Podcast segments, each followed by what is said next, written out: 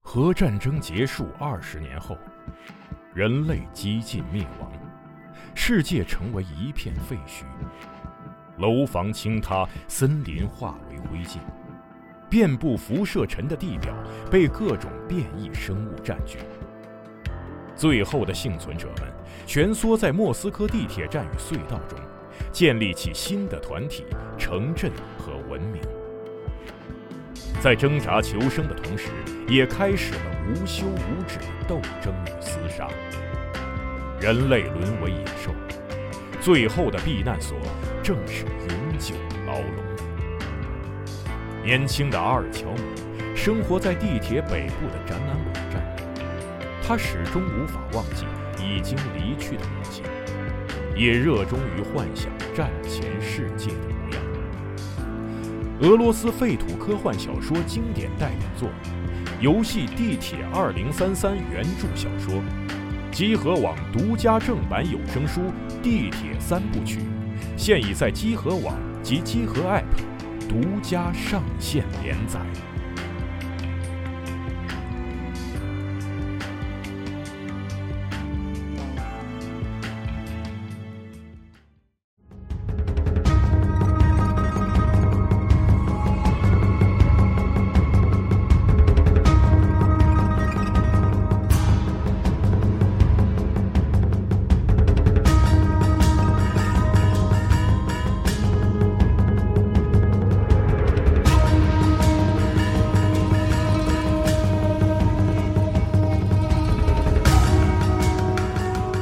Hello，大家好，欢迎收听最新一期的《家里有常规节目》，我是主持人 Jerry。哎，大家好，我是超子。小五，然后雪豆儿，哎，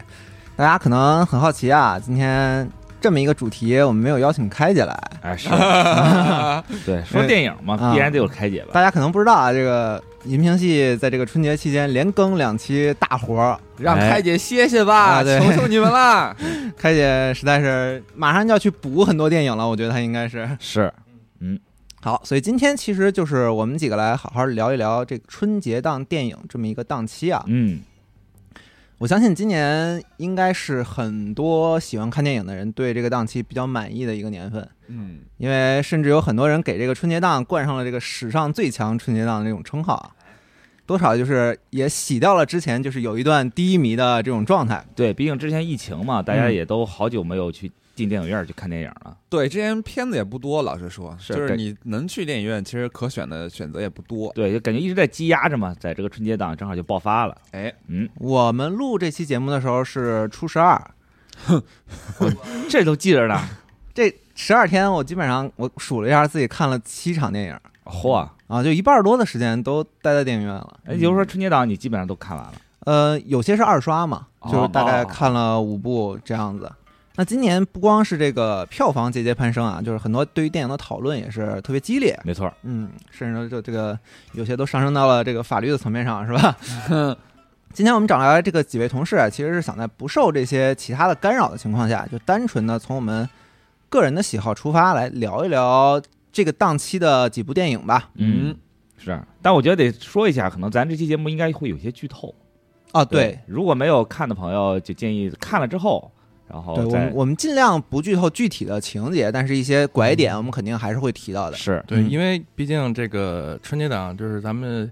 呃狭隘的春节档，六天假期也过了，然后这个相当于整个的这个春节档的放映时间也过了两周，就是一半儿了嘛。嗯没错。那可能就是大家有兴趣的，可能已经提前看了；那可嗯能现在还没有看的，可能也是在等这些影片的后续的一个口碑。那是我们这期节目呢，会有一些轻微的剧透，然后主要还是给大家做一些推荐，大家嗯可以根据我们的推荐呢，然后再去酌情选择后续是否要继续观看嘛。是，嗯，也可能也有不推荐啊，那可一会儿好好聊聊这个不推荐啊 感觉豆哥有话说。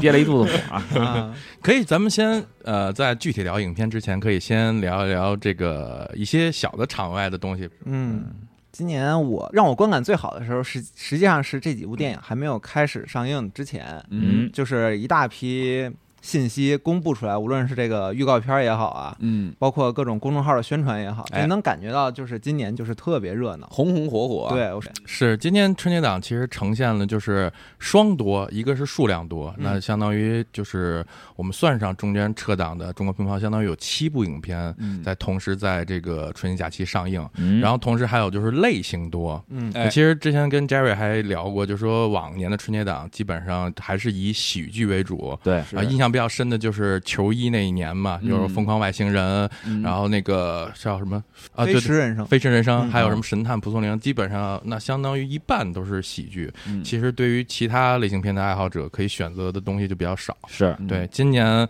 你看像《球二》，那就是科科幻幻大作，对吧？然后包括呃张艺谋导演这个《满江红》，就是哎主打悬疑喜剧。是，对吧？然后，呃，那深海是这个动画，中国乒乓是一个运动题材，是对吧？无名呢也是一个悬其疑悬疑谍战这样的，对，啊，熊出没也是这个动画，我觉得经典合家欢，《熊出没》 对，熊出没对是一个嗯很标准的，名作之壁。一会儿听超子好好说啊。可 以可以。啊， 你说到熊出没，我就想到我本来说想去看熊出没，嗯，然后就是都打开这个淘票票了，啊让我媳妇儿给摁下来了，说啊你要是看熊出没，我就跟你离婚。哎呦对这么我说恐怖啊呢？我说你不能对《熊出没》有如此大的偏见。他说我就是很偏见这种天天看光头强、看熊大的这种、哎这种人啊，那录所以你完不，能看。哎那这期录完得给嫂子好好对听这听。期录完一定要给嫂子好好听一听。对，可能我就趁他不注意，我可能自己偷偷看了，说不定。 哎我也是自己一个人看过那个《巴啦啦小魔仙》大电影的 人。啊可以，都都互相偷偷看，不告诉是吧？哎，是啊，我我想说一个我的小困扰吧，嗯但是也是当下这个没办法的问题，啊嗯嗯，就是呃，我不知道大家有没有这个困扰，就是看电影的时候，尤其是三 D 电影，你在电影院的时候，你戴着口罩的情况下，你就没法好好看那个电影，呃，我也我有这个感觉，因为你的啊对那个呼吸的热气，它始终会冷凝在你那个眼镜上，然后就非常糊。你要么就把那个眼镜拿远一点，对然后但你就得手一直举着，嗯就是非常非常难受。对而，且其其实基于小五这点，其实我还想说一下，其实今年这春节档片，我还是有一点特开心。对，就是大多数的影片 2D 都是 2D 对都发行的是二 D 版对本，，只有深海是三 D 吧？ 《熊出没》也《是熊出没》也 3D 是啊对哦但是像我们需要聚精会神看的《流浪地球二》啊，嗯《无名》啊，然后《满江红》啊，都是二 D。对对我对觉得是对观感很大的一个提升。起码它没有那种为了三 D 而三 D 的之前的这种行为出现了，是但虽然不是三 D 版啊，但是今年的票价二 D 版也挺贵的，也也不便宜。就那我也觉得比你卖这么贵的三 D，然后观影体验很差要值。是嗯是我，记得记得，如果说到票价的话，好像平时我在淘票上买，可能得七八十一张，嗯差不多。对对，我记得之前买的时候可能也就五六十，但是而且今年有些片子就是。你就奔着那个大屏幕去的，很多哎就是所以就就让你的这个支出啊，好像更多了一点儿。是今今年各位这个就是单场的这个票最贵花了多少啊钱？最贵的是这个 Max 的《流浪地球二嗯啊》，是一百六，哎，我也是，我也是那个二刷《流浪地球》的时候买的 IMAX，、嗯我但是我买的是一百八，哦嗯，那你们贵，我这对最高是一百五十九，我那完了，感觉我吃的亏最多，我两张最贵都是两百多。哇是吗？啊哇对，杜比影院的《流浪地球二》跟那个 IMAX 激光的《深海啊，都是200啊。对，其实我这个票能相对来说便宜一点，原因就是因为我这选的场次，就是我之前还跟啊战士说呢，嗯我这春节档看的，就是比上班还累，我都是白天睡觉，对，要么就是清晨场，那真是清晨六七点钟的场次，要么就是半夜场，就十二点开始看，看到凌晨三点，》，啊就人啊少一点，因为《流浪二》三个小时呢，是看完就真的就可以吃早点了都。 哦，对，确实，其实今年这个场次不太好挑，就是，呃，还我我自己是切身感受到，其实影院数量变少了。哎，是对我原来习惯看那些影院，然后今年再一搜，哎，没有了。对都没哎撑过疫情，挺可惜的嗯。而且我今年发现，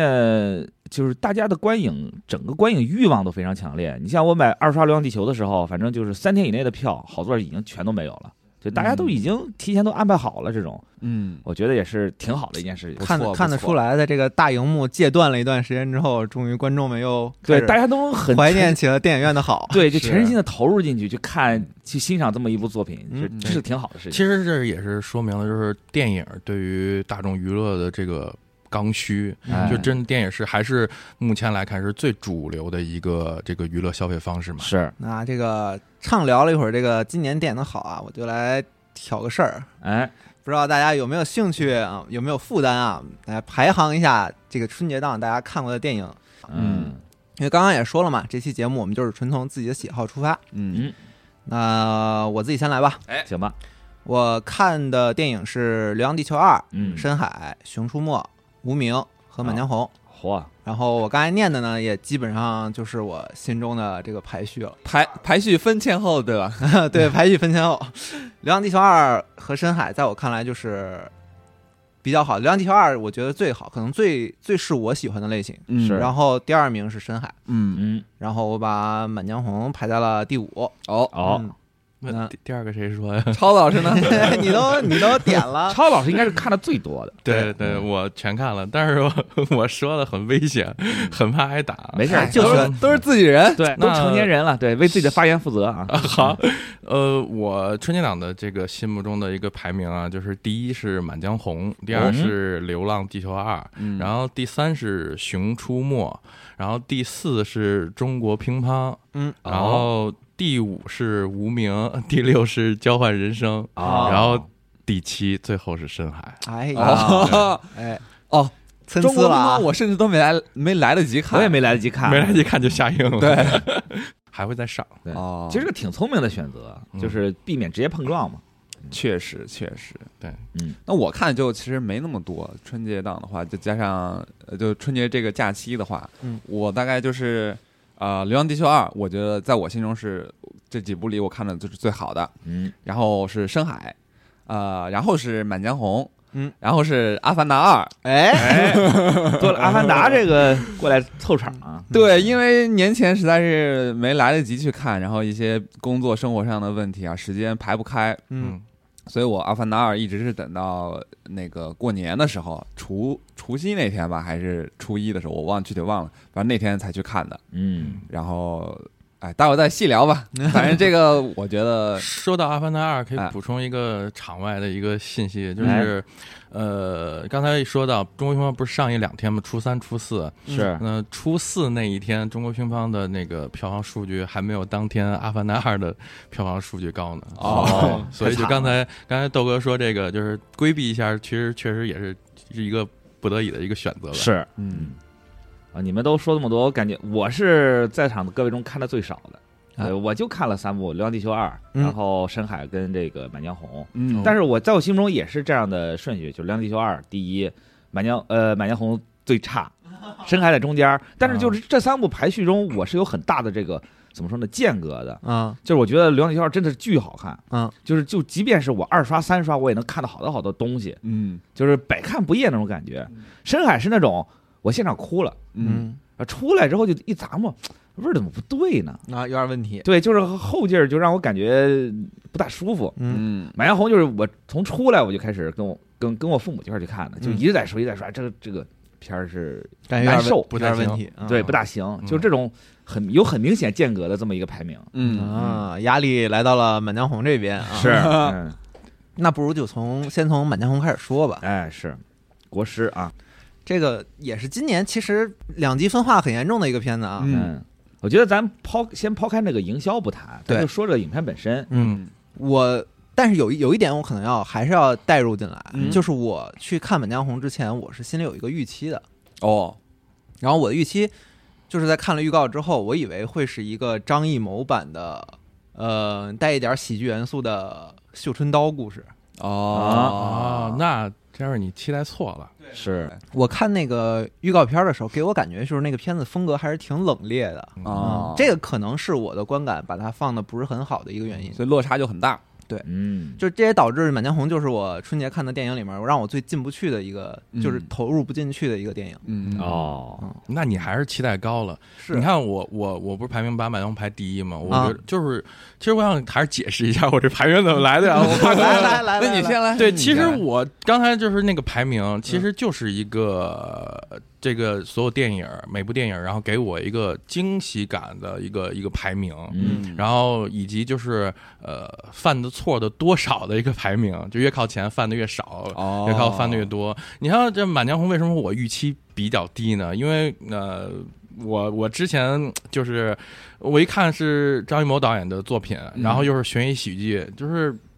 我马上瞬间就是网友评论的，瞬间想起了被三枪支配的恐惧，啊，是 对，所以我就抱着我说，那就是还能差到哪去？对，还能差哪儿去？然后就过去看去了。哎啊，这样的期待，我觉着会有很好的观感嗯你。是直接想到三枪了是吧？哎，我主要是因为我是带着那种对张艺谋拍的古装片的一些预设进的电影院，然后所以这个影片就我喜欢的张艺谋的古装的部分的一些优势，在这个片子里就是一点儿都没看着，就是就是看张艺谋的很多片子，我会觉得就是看画，然后嗯看颜色，嗯哎然后是看他怎么用人，对，嗯看的是一种仪式感。对对，英雄啊、呃包括十面埋伏啊，包括满城黄满城近尽代带黄黄金金甲甲，对对，看的是一种仪式对感。我心里其实有点把它对标到黄金甲的，嗯，啊，就是然后但但是在这个片儿里面，其实我没有一个就是像黄金甲那种恢宏的镜头的气势画面，嗯我没有见到。然后哦那种很浓烈的、很有个人色彩的呃那种对于颜色的控制，嗯然后在这片子里完全没有，甚至我对它的确实色彩颇有微词啊，就是嗯我觉得弄得不是特别好。嗯然后还有就是张艺谋最。鲜明的那个对人的控制嘛，就是那个嗯大场面的恢宏的调那个度调度对，嗯然后在这影片里其实也几乎没有，对嗯对，所以这个可能是导致我一个巨大的落是差不的是原因因。为它就是它整个故事发生的局限性，毕竟是只在一个大院子里面儿，感觉张艺谋好像最近几年就是去掉了很多他自己以前的风格，没没错，其实你从他这几年的片儿，三年五部片儿嘛，嗯就是从一秒钟到悬崖之上，到狙击手，然嗯后包括还没有呃放映的一些影片，加上这部影片，你能哦，看狙出来击手也是他的片儿，嗯我对我甚至没注对意到对，对，就是他都是在讲一个小格局下的故事。嗯对嗯，但其实我挺喜欢张艺谋在这部作品中一些镜头的把控的，嗯比，如说大家都非常熟悉，就是在剧情和剧情衔接之间都会有一个穿门过而穿过，穿门而过的这么一个对长的一个跟镜，对，就我觉得他这个跟镜其实用的地方特别巧妙，它不只是提供一个。就类似于让你给你留出心情转换的一个空间，嗯它其实在里面还埋伏了很多很多细节，包括嗯比如说两个角色谁走前面谁走后面，啊嗯甚至还有你能注抢意到，对，有人在抢对这个，它其实是一个类类似于那种像是嗯在故事中地位的一个争夺。嗯对，其实我因为毕竟张艺谋他是导演呃摄影系出身的嘛，嗯，对，其实我觉得他对于这种细节方面的把控还是做的挺满意的。嗯这个细节我也关注到了。我最喜欢的一点就是，就是这个中国古建筑，尤其是这种大宅庭院的这个设计是非常非常非常讲究的。对，就是是你你在其他的，比如说城堡、什么古堡、园庄园这种，你是感受不到这种气氛的。就是什么叫三进三出，什么叫啊哪个房间是 E 是什么，哪个房间是贵为上等，然后哪个是什么马房什么这种，你你在这个片子里其实是能感受到，哪怕你不知道就是其中的含义，但是你能明显感觉到啊。这个院子的这个结构啊，它是跟这个身份等级有直接明显的这个挂钩的，就是嗯对在设计上，就是咱们文化里的一种这个对，而且我觉得他这园个林设计的他感觉。这个大院子非常有意思一点就是中国的。就是这种庭院，它其实有很多直角， 对，对你就是你不转过去，你是不知道看不对面到那发边生的什么的，所以它很多故事其实就发生在拐角地方，比如说包括是他进那个屋里面去，当然就是有点剧透啊，就是进屋里面去跟那个妓女说话，对吧？聊我情歌歌妓对说话的时候，其实他就是用了一个拐角的很很微妙的一个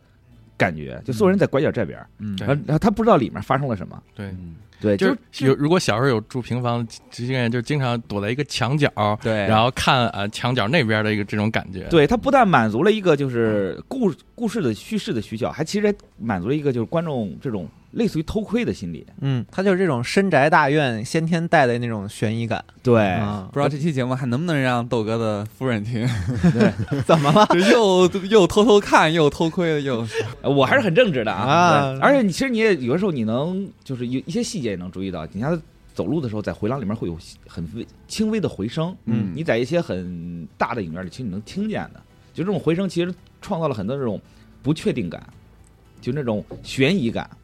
那就是说明其实这个场景的设计还是有它的独到之对处的。对，所以说我觉得《满江红》就是在细节方面，我其实还挺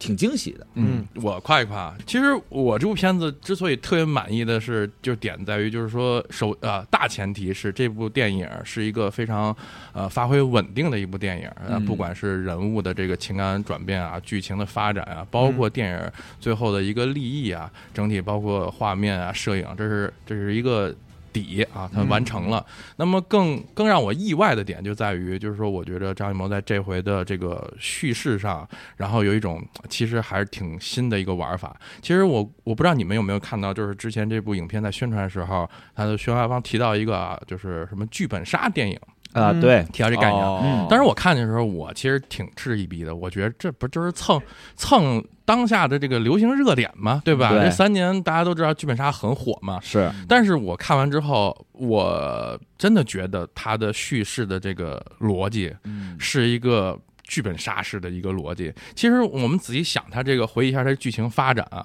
其实它很像我们平常玩桌游的时候，就是我们一个轮次一个轮次，然后每个玩家在发言，然后通过每一轮次的发言，然后我们推，我们就是发现了不同角色新的身份，因为每个玩家都有一个正反身份嘛，都有对一个二重身份，然后同时也通过这个发言，我们找到了剧情新的拐点。因为玩过剧本杀都知道，有时候会走到死胡同嘛，有时候对你需要去不同的发言刺激这个新的剧情拐点，还有对吧？搜证什么的，对，然后就是呃你能看到，其实这里边这个这部电影是典型的，就是这个对话文本是占非常大比重的。其实它的动作戏啊，或者什么那种纯是拍景的这个这个镜头很少很少。嗯，然后他这样的一个表达，就是这种叙事的方式，其实也。也也也也正好配合了一个呃，就刚才豆哥说那一点，就说这个人物前后，其实呃，我们能看到很多评价说，呃，《满江红》这部电影说有大量的反转啊什么之类的嗯。它这个反转就是我自己的一个感受啊，当然也有一些基础的一些就是情节反转，它更多的这个反转是人物之间的主次关系。或者说是话语权的这么一个转换的营造的一个反转，对，其实呃，我们可以看到这个不同的场景，比如说我们能回想起来，比如说呃有一段落是岳云鹏坐中间，哎然后沈腾和那个易烊千玺坐两边，啊我然也后觉他得们那三块个儿挺逗的。对他们三个在聊。那那时候话语权是岳云鹏，哎然后后边还有他们四个人坐一块儿的时嗯候，其实这个镜头的转换，其实你能看到，刚开始这话语权是掌握在张译的手里的，对吧嗯？然后是后来当岳云鹏掏出金牌的时候，嗯这整个这个话语权、主导权就变给他了，对吧？哎对然后包括其实每一段落，就是豆哥刚才说的很好，就这个电影其实是给了观众就是一个休息的时间，就是他们在走廊里走，然后这段时间观众第一可以总结上一段就是实际剧情推展到哪儿了。嗯也可以对下一段。那这个下一段的话语权，或者说主要推进故事的主要角色会变成谁呢？嗯然后在其实，在这个过程当中，导演也给也给线索了，就是是谁站在最前面。其实下一段，那主要就是由他来带出故事新的一个发展方向。嗯哎，嗯，然后补充一句，然后就是很多人说这个这个这个怎么加入了喜剧元素啊？我觉得这是自然而然的。你想想，他这个本来他就玩的是这个人物之间的这个主次关系的变化和这个话语权的转化。其实以现在这个喜剧演员的班底，自然而然笑点就出来了。嗯你说这回的电影里的很多笑点，比如举例，你要像岳云鹏，他主要带出的喜剧效果就是他，比如他这个有掌权的时候 和他这个得志失的势时时候候对这种落差，然后不包太聪明，然后但又想有对一对些对对。嗯然后还有一个小细节，我不知道大家呃，我们的听众如果之后看的话，也可以注意一下。其实里边有一个一个细节，就是张译这个角色经常拿扇子去点这个沈腾这个角色。对嗯敲别人脑袋，敲的对嗯其实这不就是，其实它的这个剧情作用就是，你现在在这个场景，你并不是一个主导者，你是一个不能发声的人，但是他相当于一个配角，在这个桥段要去抢自己的这个话语权，然后由另外一个主导者给他制止了，其实也是一个笑点的一个营造。嗯，有点捧哏和逗哏的感觉，对对对对对，所以是一个其实挺精致的一个小品作品。哦哎，你是这么想的呀？嗯，哎，但是就是说到喜剧这件事儿啊，就是我始终还是觉得，就是张艺谋在这个片子里给我感觉，就是他是不是有点太急于向市场，就是证明他能够处理一些现在大家喜欢的东西，比嗯方说喜剧，比方说这个剧本杀，就是这两个东西放到一块儿，我其实天然有一点点进不去的。嗯，这个问题其实我也想过，我说能不能，因为就是我们能看他本来说这个《满江红》的剧本原版，它是一个呃严肃的一个故事，嗯是然后像临时这个这个导演说改成加入喜剧演员来扮演，然后改成一个有喜剧要素的这么一个悬疑电影。嗯我我想过，我觉着可能还是是。不光是说说跟这个时下这热门的东西去结合啊，嗯我觉得肯定还是有它一些表达的作用。其实为了消解观众对于这个剧情角色的一个刻板印象，因为、嗯因为他们的人物的这个主次关系是随着剧情一直在变的，嗯那比如说我们传统的一些，比如古装片啊，或者悬疑片啊，呃，某些人物他长就长那样，那可能他气势很强啊，或者说他比较有这种呃坏人相啊，或者正面形象啊，其实。就是对于这种频繁的人物的这种话语权转化，其实我觉得，我想我想了想啊，我觉得比较难接受。反嗯而喜剧演员来扮演的话，相对来说会好接受一点儿。嗯，但有点是道理。但是对我来说，它完全没有消解掉这个，我觉得角色之间的这些冲突，它嗯它完全把我对这个《满江红》这个词，包括这个影片最后这个本来是应该把气势音乐、把气势、把所有的调度全用上的这场诗朗诵吧，咱们说。嗯啊这一场戏里面，他把我的情绪全部消解掉了。啊开始聊缺点了。 我我觉得就最后这一幕，甚至不如他就是在绑起来之后，咔把背后一掀呃，就那一段给我的啊，对冲击嗯反而对更强。就是对嗯你想象，就是整个秦桧秦桧的亲兵，就是大家在共情一个《满江红》的诗句，就是我我在听这段很慷慨陈词，包括雷佳音在那段演的巨好，嗯，但是我已经就是根本进不去的原因，就是我肯定没有办法忽视，就是现在这个场面是由一个拙劣的诡计完成的，而且。在现在慷慨陈词的这个人，才在他的立场上并不应该这样说话。对。嗯然后然结对他为了圆这个，他在最后又加了一个那对中对对哎就我我赞同就是豆哥的发言。其实我看完之后，我也有隐约一种感觉，我觉着他最后加了一个秦桧的这个真假身，嗯其实是为了解他最后秦桧去念对《满江红》的这个这个这个结果。但是他对他对我已经已经没有效果了，就因为我在看到那段表演的时候，我心里就自然而然的想到，这是不是又有反转什么样的东西？就是我完全没有投入到那个时候应该进入到那个情绪。是，尤其他最后加这一段，就是他完全没法说服我，我就觉得他就是强加的。我就觉得就是说，如果你这么勉强的话，你为什么不改改最后这个就是整体的最后这个剧情，或者对是换一种方法去？一为什么一定要用这种方法去？就我感觉这个题材和这个表演形式就完全在最割裂的，就是在最后诗朗诵的这个这个对，场景里。如果你把这个东西单独截出来，嗯，上面有一个人在在在在喊着岳飞的《满江红》，下面人在跟着复读，这其实是一个很感动的场面。然而你你电影不可能只有一个镜头，对，而你且联系到前面，再联系到后面，你会觉得就是说不对。而且就是看的很拧巴。其实我对这部影片就是观感最差的一个体验，就是也是出在这个反转上。嗯，就是呃，反转这个东西不是说不行，就是它一但它一定得设计的特别巧妙，才不会让你觉得不适。就是因为你的重点如果已经放在反转身上了，观众就会，你就会其实就引发观众去细抠你的细节。但如果你的细节承载不了观众的如此高强度的去回顾、去挖掘的话，他观感就会很不适。举个不恰当的例子啊，就是嗯一个手法不是很娴熟的魔术师在给我变一个魔术，他这个魔术的技法或者说他用到机关极为精妙，但他手法非常拙劣。我看完了以后，我并没有觉得啊这个魔术好厉害，但同样啊，同样一种情况下，哪怕我已经知道了这个魔术的关键的手法，但他是比如说大卫科波菲尔或者说刘谦这种顶级的魔术师呈现在我面前，嗯，我完全不会觉得我已经知道了这个结局以后的那种就没有了那种惊喜感。嗯就他他的这个魔术的关键在于他整个的表演，嗯并不是说他那个技法跟他那个机关本身，嗯这才是就是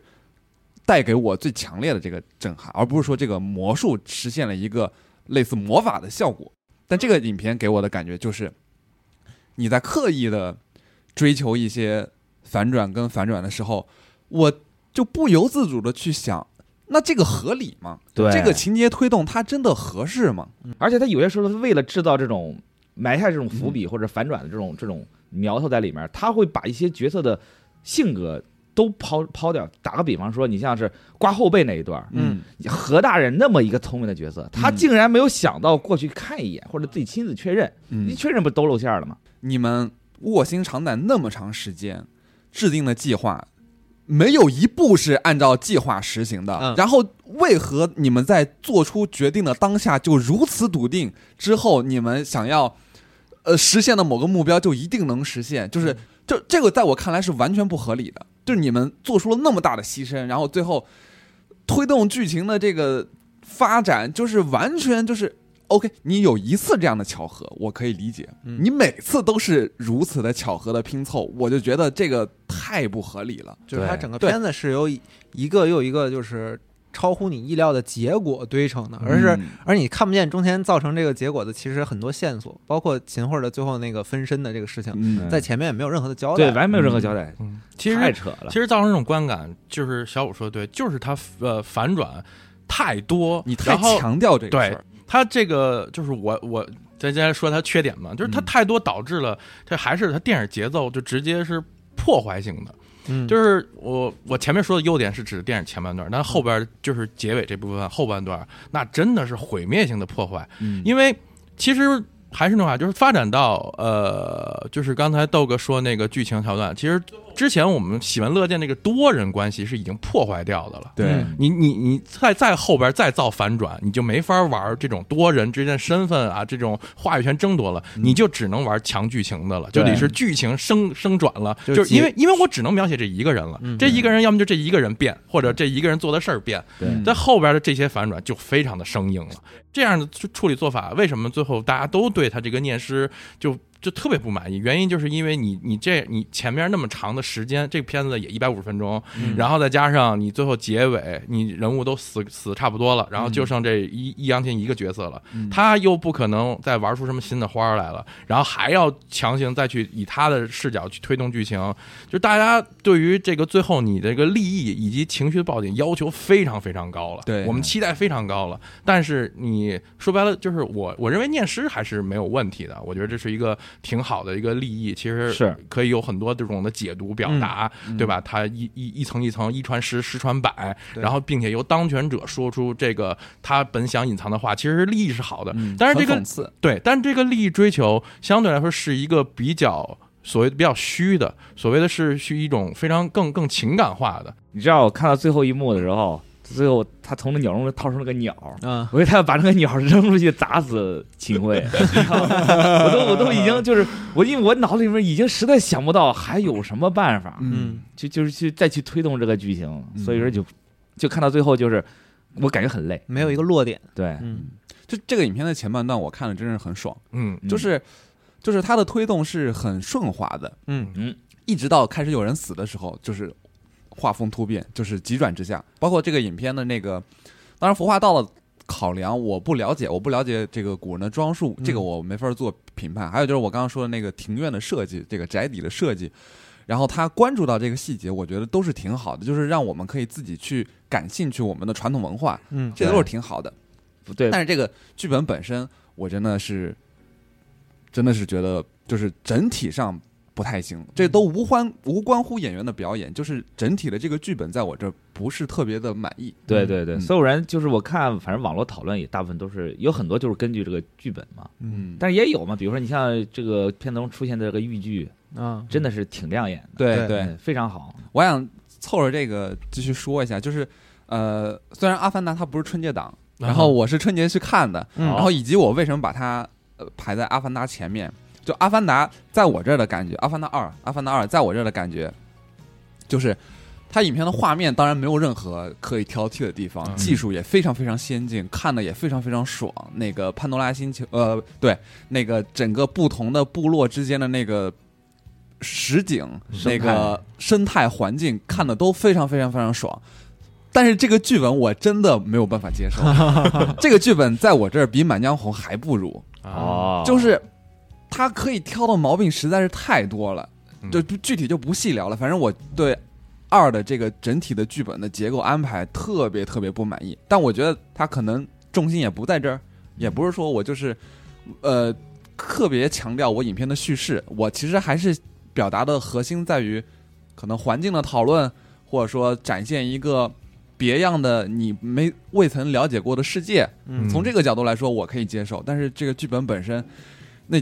正反派，然后角色情节的推动，哇，一家人，然后又救又、啊对不起，对不起，这个剧本我真的是不太行。嗯，反正《阿凡达一》我就不是很喜欢。我觉得现在观众其实很在乎这样电影讲的什么故事，因为这是最能直观，就对是观众能够了感受到的东西，嗯嗯对吧？你说摄影啊、画面啊、构图啊，可能更还需要更多的一些知识的储备，但是对剧情那真的是最直观的，就是能传递给观众的一种感受。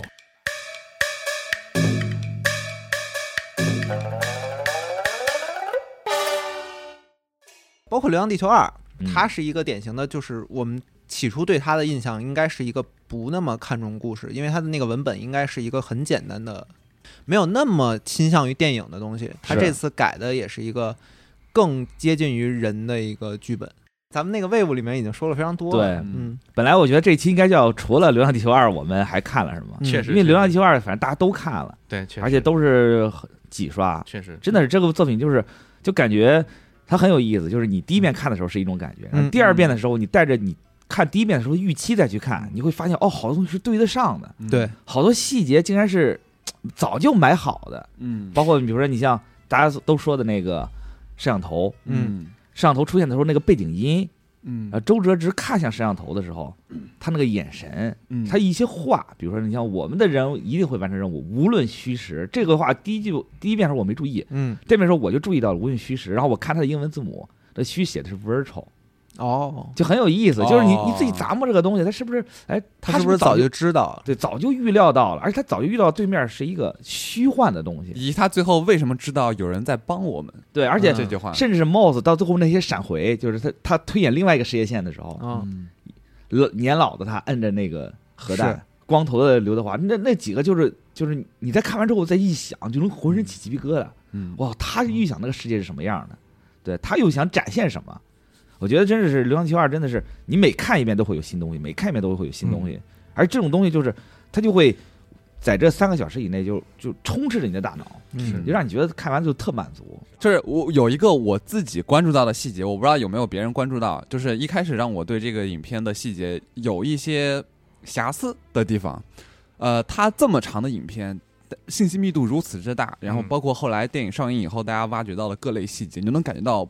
整整部电影特别特别满，特别特别充实。嗯，但是我第一遍看的时候就关注到一个细节，让我非常不理解，就是哦刘培强吃苹果的这个部分。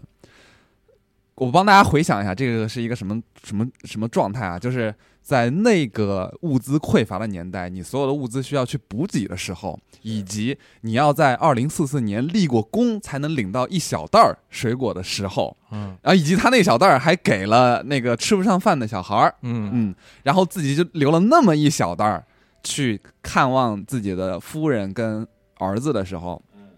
他把苹果削了，把苹果把把苹果削了皮，然后把这个就像我们正常现嗯在二零二三年吃苹果的方式一样，哦然后把苹果给了这个呃韩朵朵跟这个刘启吃，嗯我当时就在想，你这个年代了，苹果你居然还削 皮，这合理吗？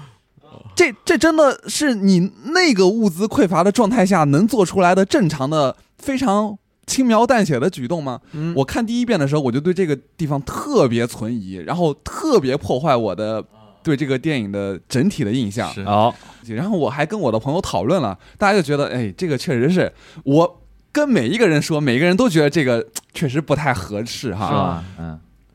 然后呢，我后来就在这个中国电影报道的这个放出来的一些花絮里，找到了我心中的困答惑案。嗯对，哦，是什么呢？那个正片里没有剪进去，但花絮里有。刘培强的这个苹果削了以后，苹果皮他自己吃了。哎，啊，啊，是这么一个故事。然后这个故事是来源于什么呢？吴京就说这个东西是来源于他自己他爸的一个习惯。他小的时候，他爸就就习惯性的就是把苹果削好了以后给他娘俩吃，然后他自己就吃那个苹果皮，而且他说他完全不会让你注意到，嗯，就他爸当时就是完全不会让你在意到，然后等到他多年成年了以后，他回想这个事儿的时候，才觉得哦，原来爸爸对对自己跟对这个爱人的这个爱是多么的深沉跟厚重。嗯然后他当时在拍这场戏的时候，就是下意识的，就是复现了他爸的这个操作，哎，他这个也不是写在剧本里的，然后他自己的这个操作，然后就保留下来了，嗯，但是正片里没有剪进去这个镜头哎，其嗯实我我说一下，其实其实有，它非常短，啊哦，对，就是非常非常短，就是正好是一个放在你嘴里面的一个一个动作，哦，就就是可能也就零点几秒。哦，但那小我五确实说这没个，看我到确实也我注意过了，我天，你们看对太细了，嗯就是这个，因为这个片子就是全都是细节，以至于你看完第一遍，看网上大家讨论，然后你再看第二遍的时候，嗯然后你就会注意到这些东西。《流浪二》的这个信息密度真真太太高了它。就是一个对高密度的电影。对我我得哎，我能不能给自己辩解一下？这个、行，因为各位三位都在夸，就是大家可能以为看我排名，以为我对《流浪地球二》一般啊，但不是啊。如果按就是非常感性的排的话，《流浪二》在我这儿绝对是第一的。嗯对吧？然后就是我，我也是，我非常安利我这位朋友，就是《流浪二》，要多刷，就是多刷多看，嗯你才能发现你更多没有看到的东西。嗯然后包括像大家也在网上也在请愿说啊，《流浪二》能不能再放出一个更长的导剪版？我也希望，嗯我就希望他能把他拍的所有的设计都能充分的展现给我们看，嗯对我其们实才能他看得非常的爽。对，其实，在正片里面，你能感觉到他其实有好多东西都没讲，比如包括刘慧强他父母嗯，怎么牺牲的。一开始只是那个什么，只烧香嘛，嗯对但你你感觉那个场景的完成度，那都不像是为了拍那烧香去去准备的，对对，肯定有前面有东西，嗯对他肯定，所以说就是说说是剪了八十分钟嘛，嗯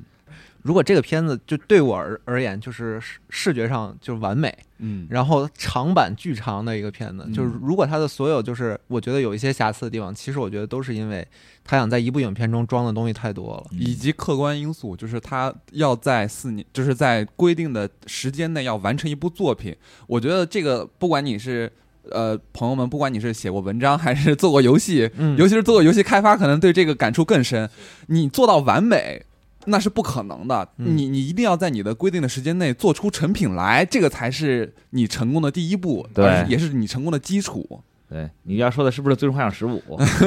我想说的是，呃，《潜龙谍影五》哎呦，但是我也要说几个不大好的地方。啊嗯你像那个我，咱就是第一遍，咱集合网不是组组织了点映嘛？嗯，他去的那个 Cinity 那个影那啊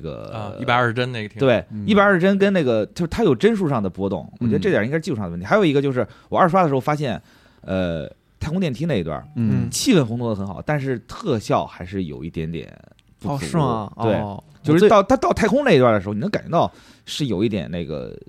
质感上的缺哦失。必须还是要在有限的时间内把东西做出来。嗯，但是就是牺牲的结果，就是我们能看到，呃，这个影片里还是有一些不足的地方。比是如说，其实大家看仔细能看出来，很多他这个人物的嘴型和声音是对不上的。减了很多，对嗯他应该是可能后嗯期重又新改录了的很时候，多，对，对然后他可能有的还有一些就是，如果有些人物对话的场景是给的远景，对没有给特写，对哎因为可能来不及再去做补录配音，对对对，然后去去去调整画面的角度啊什么之类的。嗯对，但是我觉得这个其实是好事，儿，说明他们其实一直在这个片子行进过程中，一直在考虑一些小的表达上该怎么调整，嗯然后对调到最后那个，我嗯觉得我们理解不否认它有缺点，然而它最后呈现出来的以及给我们的感受都是都是非常满足的。嗯对，我那觉得太满足了。那我小五，我说一个爆言吧，就嗯是我你说不知道你有没有感受，嗯就是《流浪二》在我现在这个心目中，那就是中国的星球大战。哦，那太赞同了，对，看一遍根本不过瘾，对，就必须要看好多遍，就觉得一定要看进去、看透了，我要把这个世界的东西全知道了，才能满足这样的。我想说两点啊，一点就是我觉得好的作品，这个是不分形式的，好的作品一定是它的世界观足够深厚，嗯以及它在作品中只给你展现了冰山一角，对嗯，这样的作品是最吸引你的。对不管是文学作品，还是电影，还是游戏，对还是音乐剧对，它都是它一定好的作品一定会有这种特性。然后再一个点就是，我觉得这部电影在我这儿为什么特别的敬佩，特别的喜欢它？我觉得这部电影从剧本的原著到剧本，到演员，到导演想表达的核心，再到整篇的节奏，完完全全是一个中式内核、中式价值观的东西。嗯，确实，这个在我们的这个历史上，不是说没有，但是很少，嗯真的很很稀有嗯啊。然后它它整个影片的这个工业化程度也非常之高的情况下，就是你能感觉到由内而外的一种，就是这个东西是中国人才能拍出来的东西。嗯嗯我举一个可能不是很恰当的例子啊，就比如说《阿凡达》 又，又又又又提到了，来因为来来因为主要是同时同时间内我我看了，算是知道你为什么要说你就你春节档看了《阿凡达》了， 你就来是你就是卡梅隆一生之敌，呃，倒倒也不是，倒也不是。啊，嗯我就是啊、这个没有鞭尸他的意思啊，就是有一个细节，我不知道大家有没有注意到啊，就是咱们这么去想一件事儿，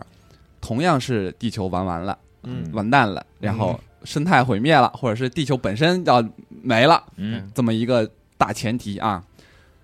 在这个《阿凡达》里展现的这个人类，他考虑的这个，当然这个不是卡梅隆推崇的，卡梅隆也在这个讽刺或者说这个那个批判这种事情。对，但是这个影片里啊，《阿凡达》里的人类的第一想法是什么？是去侵略，是去占领潘多拉星球，嗯为人类找到新的出路。但是《流浪地球》里，中国人的想法是什么？就是我要走，我要带着我的家一起走。嗯这种就不管这个困难有多大，我要带着他一起走嗯。就这个是完完全全不同文化背景下是的人的想法，嗯你很难说明白。就是也许是因为我们是农耕文明，我们嗯一直在我们的基因里就有这种信念。嗯我当时看完了以后说的就是我我不知道这个东西在非中文母语的。观众看来是怎么样一种感受？他们会不会感觉到这个观念很冲击，以及嗯嗯会不会接受到了新鲜的这个文化的信息？这个在我这儿看来是非常非常非常好的。是，嗯这是咱们中华民族的一个美好的品质，确实是这样。嗯但是不否认的是，我觉得这个《流浪地球二》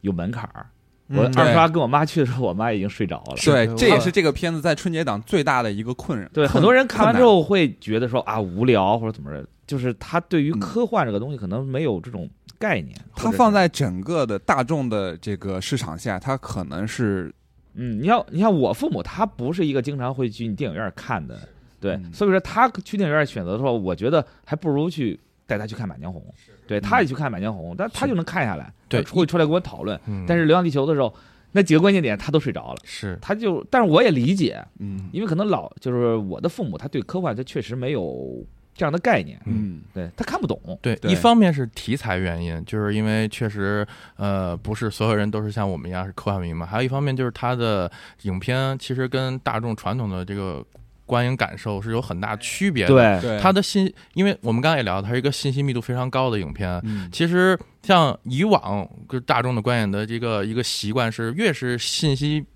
多的，嗯它一定要就是所谓的这个传递的信息是要准确的，集要中没对，要没有这个所谓的这个可以解读的空间，就一定是非常准确的。然后包括你同样是灾难片，你看呃，灾难片以往的模板就是在灾难解决这个行为发生之前，嗯是要留一段空间，就是拍的内容可能是大家讨论不同的解决方案啊，嗯或者说是可能在争辩啊或者在解决一个小困难，啊这样的空间其实是给观众留的，是要给观众留的去去充分的去思考，认识到后边会有一个很大的事情是很难的，嗯并且把自己的情绪培养起带入来。其中对对对。对， 然后其实呃《流浪二》就是虽然看着过瘾啊，困难一个一个来，一个一嗯个解决，但是确实不太符合嗯大多数观众就就此前的观对影他经历。感觉就让你就没有给你留下这喘气的口儿，对就一直在在对迎对接这对种东西。对对，但是我发现啊，就是《流浪地球二》整体来看，小朋友还很喜欢。嗯就是说，就像小五刚才说的，就是包括从《满江红》，就是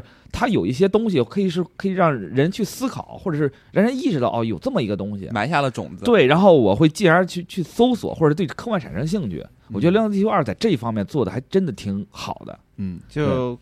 郭帆老师自己前两天也发文章说，就是就是我们中国已经到了可以全方面接受科幻，然后感受科幻的一个对时代，就是它是跟时代发展密切相关的。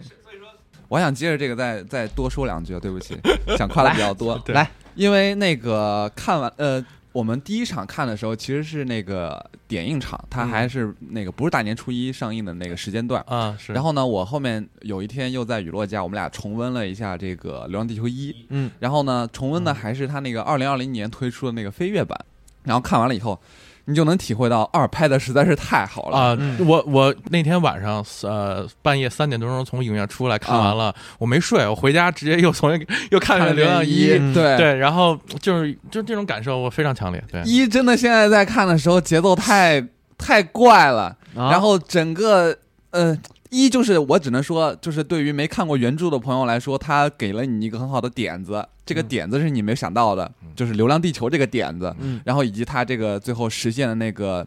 困难的那个方式，就是是很感人的而。且一的视效也很好啊，呃我觉得很好啊，就那个那个时候看，哎太有微词了。你现在回去看，啊就是对很多特效的地方，就是那种大概三年特效的感觉。对，但是一，呃很好的一点也放在了二里，就是它实拍的部分非常好。哎，嗯我有一个特别印呃记忆深刻的地方，就是他们那个呃工程车呃穿过那个上海的那个冰川嗯啊，行进的时候，嗯那个地方我第一遍看的时候，我真没看出来那个不是特效。它有那么一两个镜头是真的用微缩模型拍的实拍，哦，嗯，就真的特摄搭了一个对特摄片儿摄特摄对啊那种可以感觉，嗯然后那个就真的非常好，然后以及到二的时候，大量的这个实景的镜头，包括是他们用那些道具，真的就是实打实的那些道具，包括后来也有一些参与到影片制作的这个团队的成员们分享了他们做的那些一千多个大大小小的道具嗯，你嗯能感觉到真的非常非常非常惊喜。嗯行，而且我还想说的就是，这个片子啊，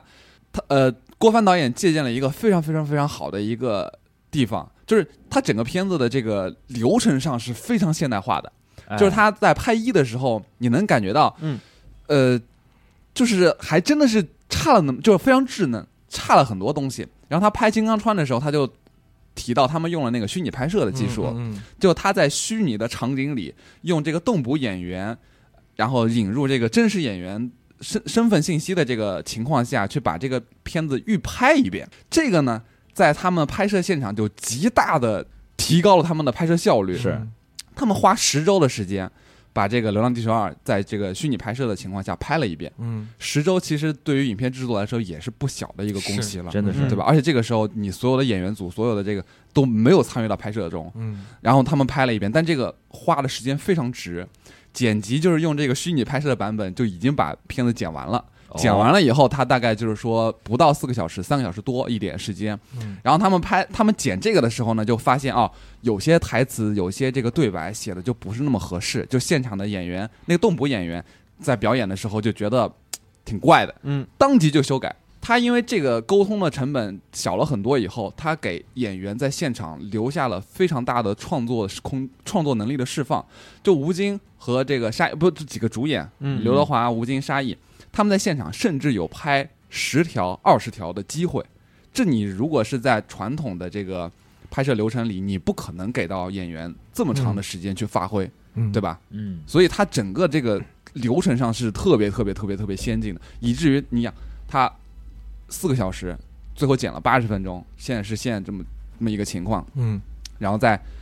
满打满算四年的时间做出来，嗯相当了不起，嗯是相当了不起。是，而且他，我觉得他这部片子对于整个工电影工业化也是有一些对很明显的促进作确用实我觉得这对个这个长板对于这个产业来说是最重要的，对对而且这个长板它又这么长，其实我很期待，就是说郭帆导演能把他现在总结的这么棒的一个项目管理经验啊，对之类的，能去尝试拍其他类型的一些影片，哎我非常期待。是，虽然大家现在都只想看《流浪地球三》了， 是我现在特别期待我们拍的纪录片儿啊，是吗我也对特期对待对，大家也期待一下啊。我们其实内部人我们都根本看不见， 我们也想看，对，我们们也着急等的不行了。是，嗯嗯，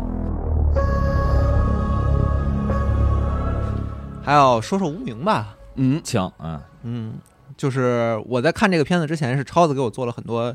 心理预期的铺垫，嗯，然后说这个，你就想象它是一个画面很好，但是它用了一个很碎片化的叙事的观影体验来看的。哦，然后我就带着这个预期进了电影院，嗯，我感觉《无名》还挺好看的。啊哦，是吗？ 对哪儿我好看呢？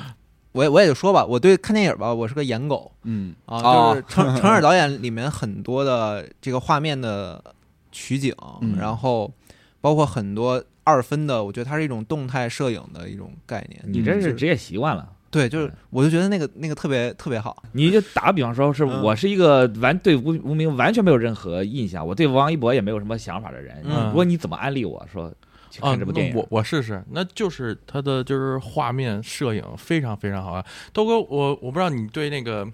就是这种个人导演对这画面风格非常强烈的，比如说什么王家卫、啊，或者那个韦斯安德森、啊这种，就是、啊啊我不挺管喜欢的。对，就是这种画面颜色搭配非常有个人想法，然后包括这个构图啊什么，这非常有个人想法。你一看哦风格非常强烈、哦啊，，这种感觉我觉得非常适合。哦，嗯就是这个片子里面很多的取景，我就感觉就是可以直接截图的程度，嗯，哦，包括人人的站位，然后他就很讲究那种感觉，就是他处在弱势的时候，他的这个画面的构图是什么样子，嗯，然后他在强势的时候，这画面构图是什么样子，然后他他要铺一个反转的时候，嗯然后这个画面镜头逐渐向后移动，嗯啊然后等到一个出现一个他面前的另一个角色的时候，你才意识到，哎，这不是之前那个场景。哦他用了很多这样的手法，就是感觉很工整，然后很也不是很工整，很教教科书级应别该的。说它特别不工整，但是它是一个很精巧的，就是一些设计在里面。哦，哦，嗯那感觉之后可以去看一看。是，但是它也有缺点。哦，来了， 哎，啊来了，这缺点你先说，我先说。 你先来吧。那我先说，其实它的缺点就是我们一直在夸画面，但是就是现在呃，我们现在说的缺点啊，针对的是现在目前的公映版本啊，嗯，就是它的呃叙事，就是它的叙事采用了一种呃，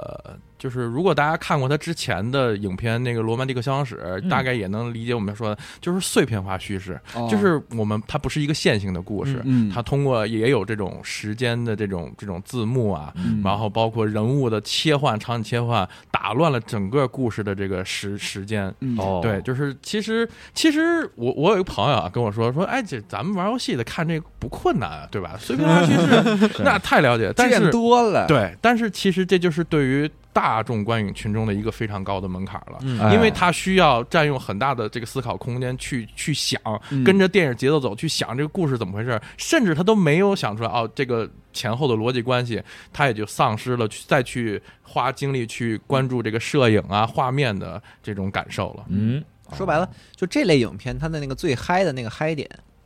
实际上是在你脑内完成的，你拼拼图的这个过程。嗯，是你的情绪逐渐上升的那个过程嗯，但是很多观众他没有这个兴趣去做这件事情的时候，这个片子的感观感就不会那么好。哦，而且实际上我也感觉到这个片子里面有一些情节的设计让我感觉有一些些问题。啊不顺滑，哦，对，嗯哦，那我是不是可以理解成这个片子看完 头疼？是会头疼吗？嗯，对，尤其是像我们我们俩看完之后会还甚至对这剧情还有一些不能理解、不能接对受我的觉点。得有些设计嗯感觉有点唐突，就是嗯，啊，啊他可能可能这么拍是为了让你就是一直在猜他们俩的关系。啊，他可能就要活跃你的这个思路，，对，他没有特别直给的那种，哎对，一一直没有缺一个一锤定音的，他就等着把最后这一锤定音说对不起，我是警察。这种一锤定音可能就是放在影片的最后，所以会导哦导致这个体验有一点点破碎。也就是说，他有些时候该明说的他不 明说嗯，不敢明说一大堆。啊，懂了。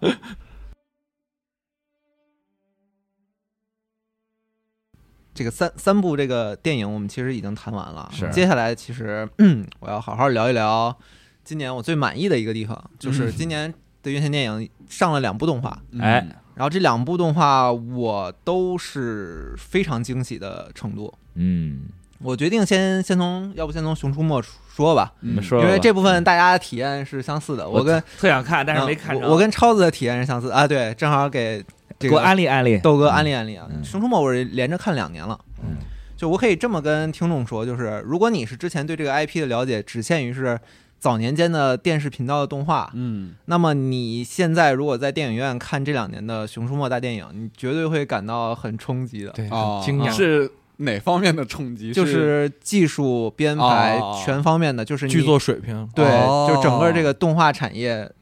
动剧场版动画产业现在已经发展到什么状态的一个一个那冲击。那那我现在我想问一下，我看完这部作品作品后，我会对《熊出没》这部作品有所改观吗？还是我只是会惊叹于这个中国动画的产业我。会对这个组有很强的改观。哦，哦嗯，就是这整个制作组，那或就者是你说对这个，或者我觉得应该是对这个 IP 目前的市场定位会有一个全新的一个认识。它哦它可能不是像最早它的第一版是一个电胡商，闹的，对，就是呃长篇幅的剧集动画那样。因为我们就是很多这种长在国内长篇幅的剧集动画，它走的就是短平快啊，一集不是长，然后主要是突出一个包袱就完了。嗯但现在它的定位不仅如此了，哦，我觉得甚至这个他们这个制作能力的这个进步，那已经让我感觉有一点点不适，就是因为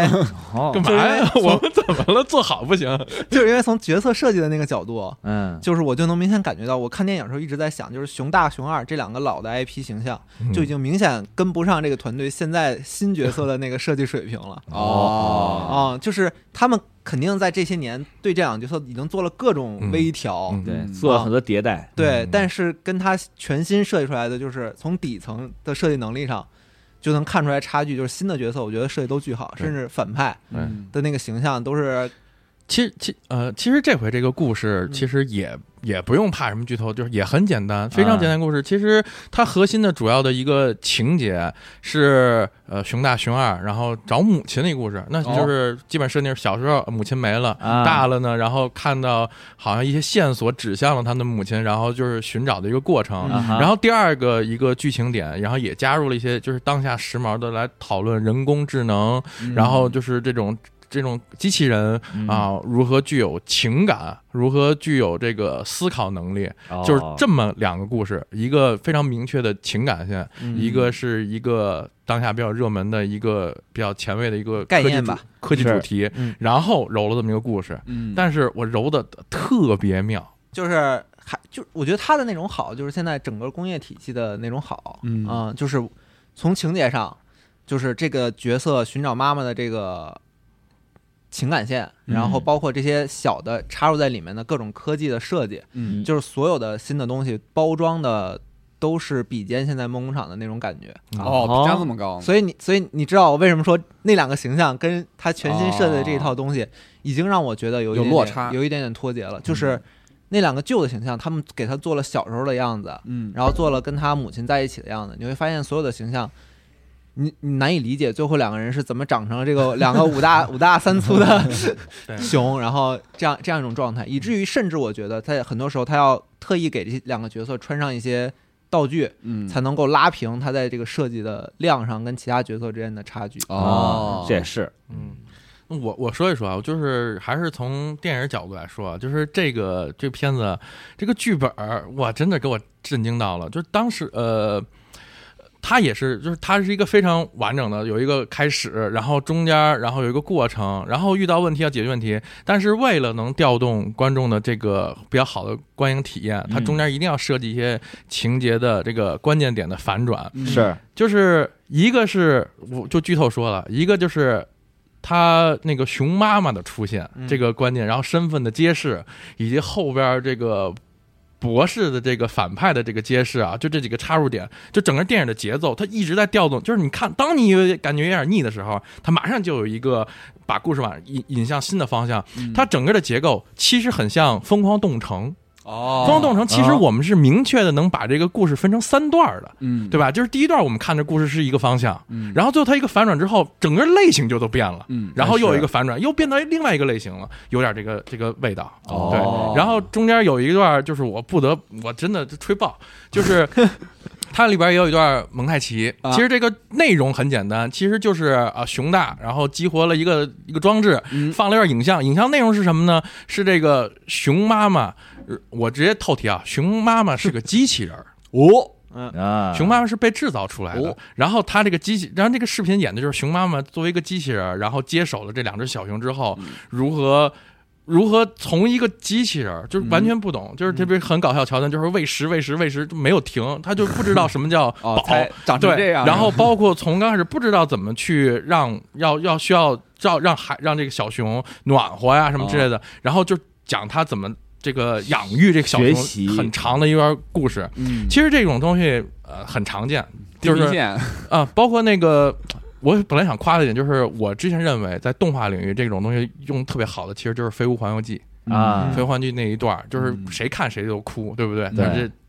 他回忆他们年轻结婚，然后到呃离去什么之类的。但是我之所以认为就是。这个熊出没这儿更妙在哪儿呢？它其实内容差不多，也是一个非常催泪的，然后把这个情感的线，然后嘎呈现给观众。嗯但是它的作用非常多。它一方面是相当于它是一个剧情作用，它向熊主主人公熊大揭示了他们不知道的一个剧情，然后来推动角色的一个情感。是但同时，我刚才说的这个故事有一个有一个创作的一个一个一个一个一个新的要素，就是人工智能。嗯嗯它里边核心矛盾就是反派的博士造出很高级的机器人，但机器人没有情，就是不智能。嗯不像那另外一个，不像熊妈妈机器人很智能，它这里边一直在追求，就是它在去攻击，就是呃主人公正派角色，他要的就是说你你要告诉我这个秘密，为什么你们能造出这个有智能的机器人？嗯但是自就主意识的，对这一段也解答了这个问题，为什么？因为有因为需要学习，嗯学习什么？学习爱，哦，学习爱，学习情感，学习跟别人交流，机器人才能在在它的故事设定里才能变得智能。啊，这样的，然后同时，这就是两个作用了吧？嗯同时，因为《熊出没》的受众其实肯定是小朋友，小小朋友对看的，就是它里边很多服务小朋友的桥段，比如说这种非常夸张的三 D，就是让你触手可及的，包括巨大的这种机器人啊、场景什么之类的。嗯但是我们也知道，《熊出没》它的观众是由家长带着小朋友一块儿去的对。他之前的作品其实呃，我们也看过，就是主要是非常宏大的场景，啊，非常照顾小朋友的这个喜好。嗯但是他这一段其实也在尝试去跟台下的这些成年人的家长观众去做一个共情。哦，我我这场观影经历的时候，我那场都是小朋友，然后都是家长带着，嗯就是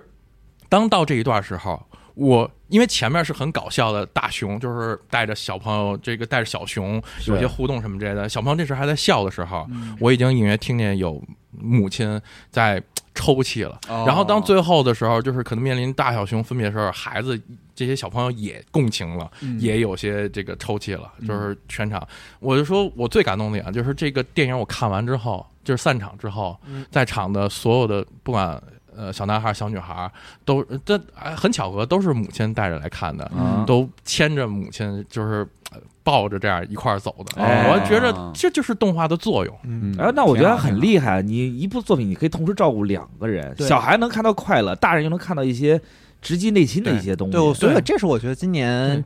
这一类片子最好的一点，就是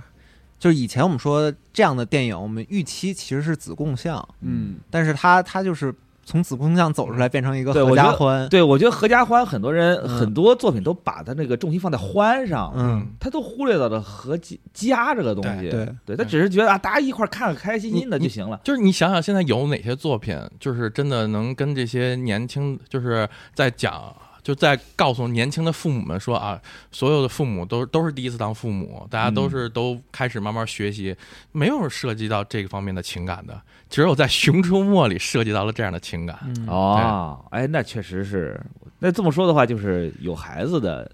对这个有孩子听观众感们可会以去体听验很对多去，嗯可以看一下，不错，真好，哎而且打动我了。而且票房也很好。现在今天对今天的数据，我们能看到《熊出没》现在是十点呃十点八九亿，那他现在已经是十亿了，对对对，他现在的成绩已经是中国这个影史动画长片的第五名，然后如果哇对，如果我们只算国产动画长片，它已经是第三名了。哦，啊，票房这么高是有理由的。嗯，嗯，超子跟我说说把《熊出没》评为了名作之壁，哎，是确实，就之前我以为开玩笑，因为我们因为确实《熊出没》这么多部，每年春节档都有《熊出没》，哎，然后每年它可能都是一个之前是八到九亿的一个收益，或者今年到十亿了嘛。然后之前有人跟我开玩笑就讲说，你就怎么选春节档片儿啊？《熊出没》在哪个位置？哪个位置以上的片儿你看就行了，哪个位置以下的片儿呃就不用看了。还真是名作之笔。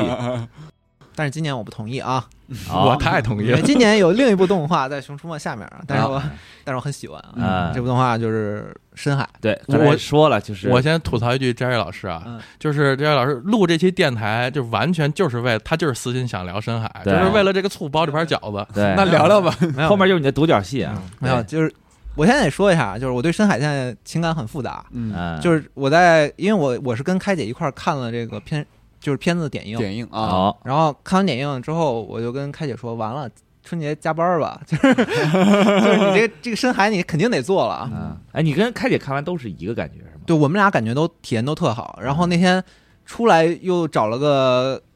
咖啡店，就坐然后那会又儿狂聊，嗯就是就开姐甚至已经开始想这怎么做这片子了，然后跟我在讨论这片子美术方面的事儿。是真喜欢，而我是最出格的，我看完这个电影，我就跟开姐聊天的时候，我给我三个大群、五个小群发了一句话，说嗯深海春节档必看。啊，对，你也跟我说了，嗯说一定要看然后这个报应就来了，你知道吗？啊，就是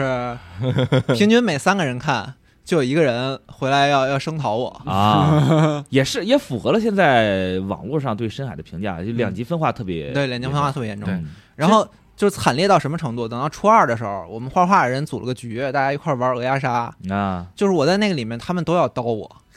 就是说，他们就说你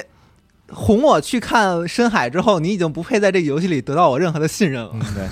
这都是已经失去了尊重，这都嗯是趣谈趣谈。咱们其实我想说，就是说今年春节档的很多片儿都就是我们经常看到一个词，就是什么口碑两极分化。嗯其实这种这种情况发生，我觉得最直观反应就是这个本影片本身一定都是这个优点特别明显，但缺点同时也特别明显的这么一个对情况嗯造成的。对，嗯，但是，以及它真的受众很大，才会有这种嗯，对，情况。我觉得深海可以先这么说吧，嗯就是首先在预期上，大家看到那个预告片儿，肯定最感兴趣的都是它这个技术，嗯，没错，然后它这个画面的表现现力表是力真的好看，关于这一点就有很大的分歧。哦，就是我我跟很多安利的人，甚至很多就是美术，嗯就直接跟我说他会对这个过强的这个饱和度的颜色就已经感到生理性的不适我。靠，但我觉得 特好，对，但是我自己对这个体验是巨好的。嗯我而甚至觉得，我刚刚说了三 D 嘛，就嗯是那个那个眼镜会让那个亮度大打折扣，嗯真是特别遗憾。你希望它更亮一点，是吧我更希望鲜看一明个点二 D 版，啊。啊，然后我甚至我还就是觉得他们很弱，你知道吗？ 就是说嗯怎么这这点东西看不了。嗯然后 我二刷深海的时候看了一个屏幕更大的，嗯然后我那个位置也不是很好，就比较靠前。哎，然后我我就再去看的时候，这一次我也晕了。哎，对，好多人就是说看深海的时候会晕，是那种我眩晕感，对我也是，我就是还是我觉得我大家。听我之前排名也能看出来，深海在我这儿确实是垫底啊。对我我恨不觉得跟超子打一架。对，就是啊，还说呢，佳瑞老师请难得请我来录节目，就是为了把我塑造成一个这个反方声音，说一说。对，就是我觉得我我自己其实后来回想，我觉得我对深海的评价肯定是不不完全客观的，嗯因为。看电影，它首先就是这个，我们经常说这环境好坏其实影响很大，有旁边吵的，或者这个影院冷的、热的什么之类的。深海这个就是这个问题，它现在发呃，它这个供应版本只有三 D 版，嗯，然后我也看的，我先说我对看这个深海多不容易啊！我深海是早上七点二十的场 次，我娘，然后他当时因为因为我知道它是一个很重色彩的，我特地挑的是杜比影院，因为杜比影院的对比度要高嘛。嗯杜比对吧世？界然后，但是杜比影院它的色彩会非常的艳丽。嗯然后我戴着 3D 眼镜儿，他是脑挤得脑袋疼，然后去看这片儿，然后就是一上来，它这个粒子效果一出来，我当时瞬间就就懵懵了，冲击到了，对，就就物理嗯跟跟吃了颗闪似的。我就当时我晕的不 行，疯狂的来回摘眼镜儿、戴眼镜儿、摘眼镜儿，赶紧调试自己的一个一嗯个一个一个视觉、一个一个状态。嗯，对，那你说就这个直接就就，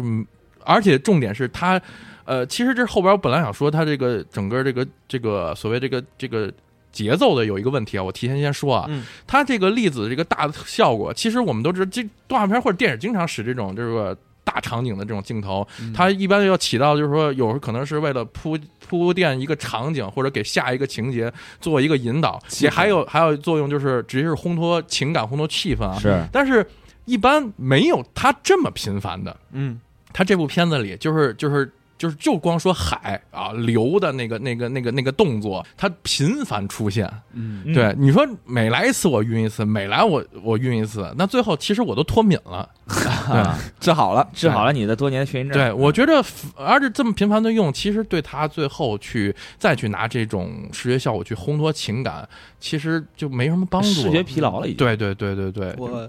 我也找了很多这个田晓鹏导演自己的访谈啊，嗯，而且我甚至我我这边得到的反馈就是，其实大家很多我的朋友对的，那个最不喜欢的那个那个色彩方案，嗯最不喜欢的那个画面，嗯其实是他们那个团队花了最多功夫做的。哦，嗯，就是是哪个环节呢？就是这个小女孩刚一入海的时候，嗯然后那个由小型的浮游生物，然后到水母，啊然后到、到鸟类，嗯到鸟类到那个对类嗯似于原野性质的，对对对，，他是其实导演自己说，他是想想展示一个在这孩子过程中他假想的这个世界创建的过程，它是由一个嗯哦简单单细胞生物，然后向更复杂的生物的一个过程。嗯其实我觉得就是它整个视觉画面，它确实很艳，嗯还确实很晕，因为它好多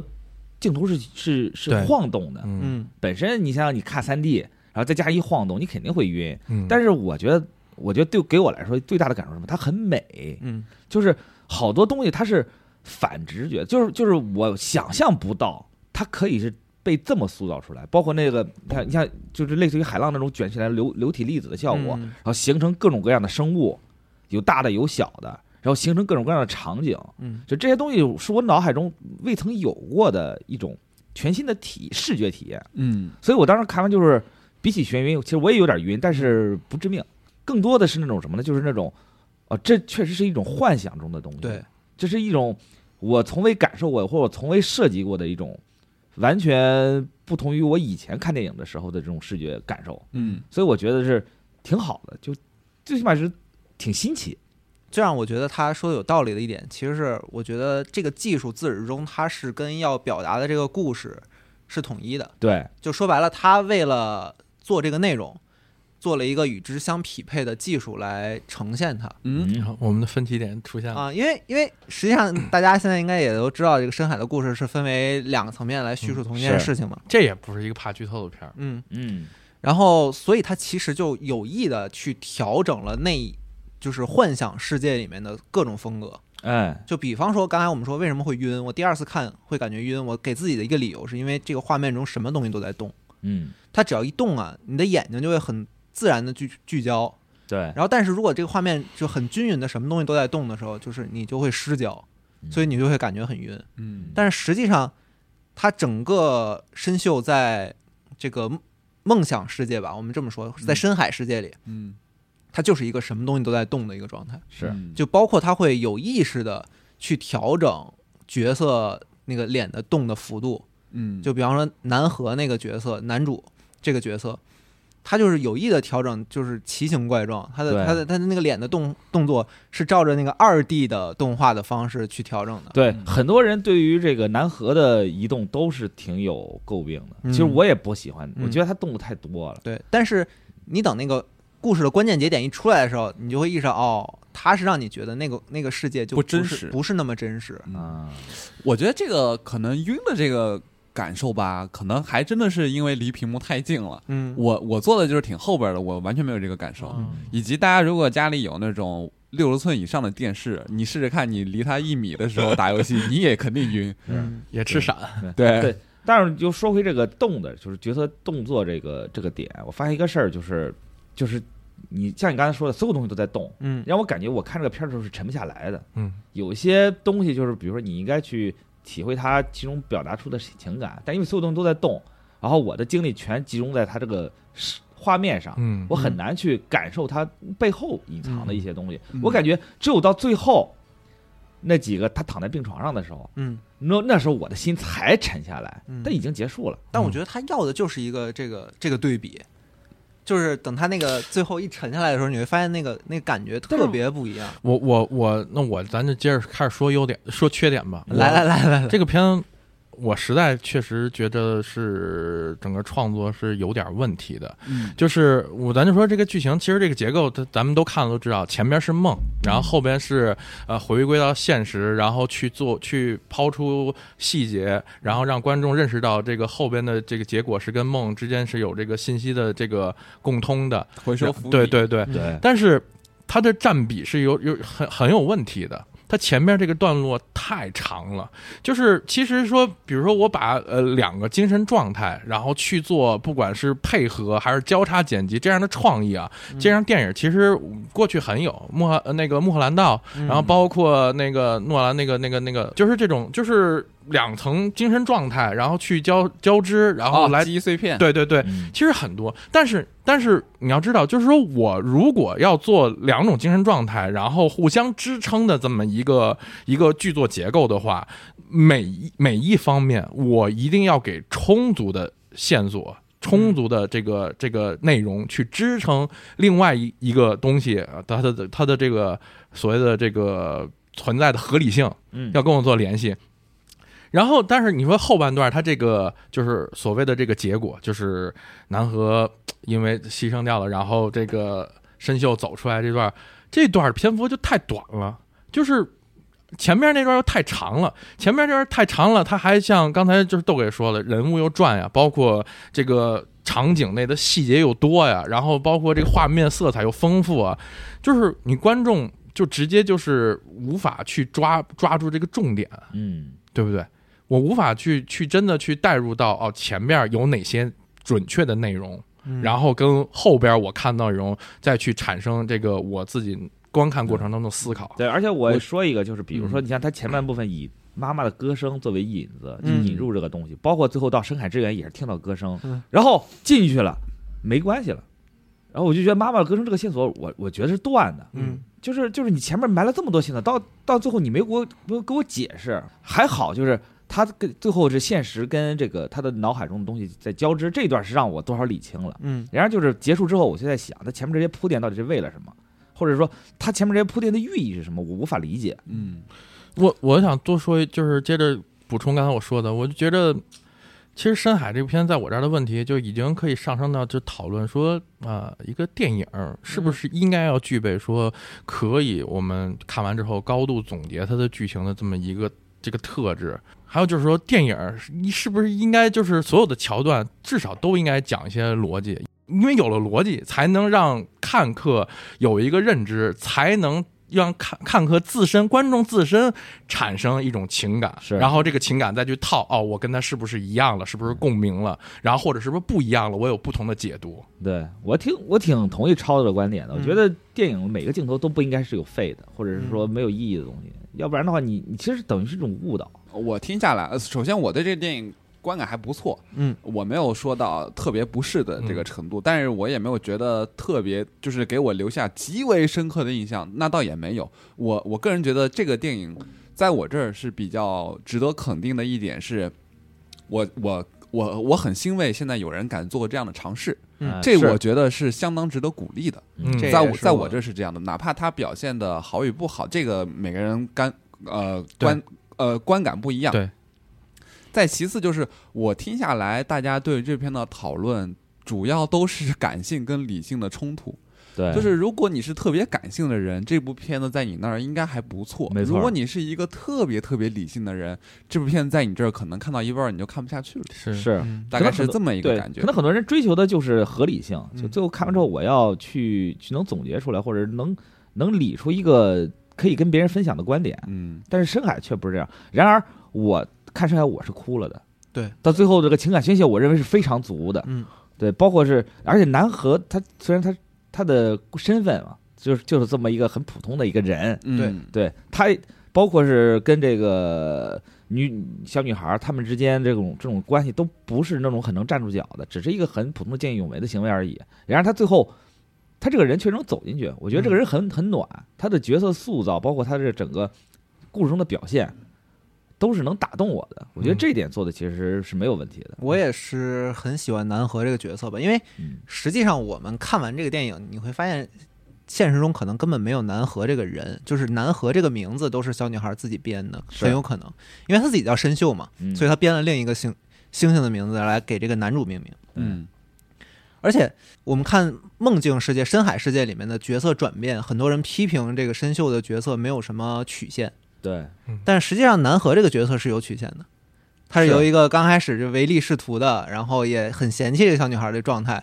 然后最后到了一个要一定要带这个小女孩到终点的那个状态里。对，这个这个角色是有曲线的，而实际上你看完这个故事会发现，这整个曲线是深秀自己编的是啊、是他自己没有办法接受，呃，一个来自陌生人的平凡人的善意，对，他没有办法接受这件事情，所以他要编一个故事，然后来解释这个善意。对，所以我发现我最后为什么哭，是不是因为这个深秀他他要突破自己去去拯救南河这件事儿，而是因为南河消失这件事儿。我对我我跟难豆过豆哥，我跟你共情了。对啊，就是大家听我说这么多深呃深海不好，或者甚至排名我排到最后，嗯但其实我看那会儿我也哭了，嗯因为啊，当然啊，就是我这回春节档电影我几乎都哭了，什么《满江红》 《流浪 地球二》交换人生哭了是吗？呃，交换人生没哭，但是什么《中国平凡》我都哭了，就是因为确实有情感点嘛。嗯但是就是我刚刚跟豆哥共情在哪儿啊？就是我哭的点在于就是说南河的牺牲，嗯他就是当我知道真相，一个一个一个一个我看了这么长时间一个人物，他的生命在这个情节里消失掉了，这一刻就非常就是因为我泪点低，嗯是人就是生死这种问题在我这儿完全承受不了，是然后我就巨伤心。但是这个问，但是这个产生什么结果呢？这个消解了这个他这个剧情本来的重点，对，本来的重点是深秀自我的和解，是嗯我觉得这个就是这个片子好的地方。刚才其实小五也说了嘛，就是我不知道大家认不认同这件事儿啊。我觉得动画这个形式，就是先天有一个自己的舒适区，嗯，就是这个舒适区就是一个有明确形象的传说故事，嗯就是无论从这个西方最早的动画长片就是《白雪公主》嗯，也好，还是东方中国最早的动画长片就是《铁扇公主》嗯就是《西游记》这些东西也好，嗯它都是都是做一个有明确形象的，然后一个传奇神话或者童话故事。嗯深海这个片子就恰恰是完全两极的，嗯就因为它要形容的是梦境，是一个没有具体形象的东西，所以它用了一个这样的技术。嗯我然后嗯它要讲的是一个完全，其实其实那个底儿是一个巨现实的，就是可能嗯说现在依然在无时无刻发生的这种有平凡人的善意的嗯一个很现实的故事。不能跟你沟通，完了，嗯对，因为你像你说这平凡人都能发生事情，那你指的是就是说见义勇为自我牺牲，还是指的是说受到生活困扰的，就是我们心里不舒适的人能达到自我和解呢？嗯那如果是后者，我觉着不一定经常发生，嗯嗯不是大多数人都在生活中经历不同的困苦或者说伤害。但是也不是所有人真的都能通过某些事情自我思考、达成自我和解的。嗯。对，我觉得这个是我非常难共情的一点。其实那个现在网上很多人在讨论，就是说这个抑郁症这个事儿，因为他嗯最后不是提到抑郁症这个东西了吗？嗯好多人就是说你不能这么说抑郁症，因为抑郁症不是说像南河这样你笑笑就解决对了，它是没个有那么简单。它是个科讲科学的事情，对，然后我我后来我看那个有些观众评论说，有一些抑郁症确实是可以自己笑笑能和解的。嗯对，他就说这你需要去自我自我去走出这个东西，不除了用这个药物是药物去控制以外，也有这种自我心理的疗法，就是说每个人的情况都是不一样的。你说他不能共情，但是你确认你你能共情他吗？你也不能共情他，嗯就是就怎么说呢？就是每个人在看这个片子的时候，容易站在自己的观点嗯，去揣测别人的想法，嗯或者是就也揣测有点恶意了，就是去推断别人的想法，然后就以至于就是说我不理解你，那你就一定有问题，也不一定。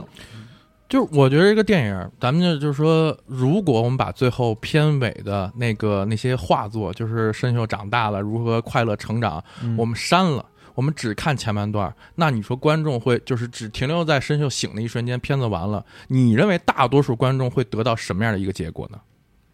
我觉得它如果是一个开放式的结局，我觉得其实也挺好的。就是是好，你就是嗯我们去就是只通过前面呈现的信息，嗯，他醒来之后，他大多数人会认为陈秀应该是个什么样的心态呢？那我这么阳光灿烂的人，我当然觉 得深秀健康成长了。嗯未来可以用，但我用一种但全如新果的视角，如果我如果是我的话，我认为深秀更痛苦。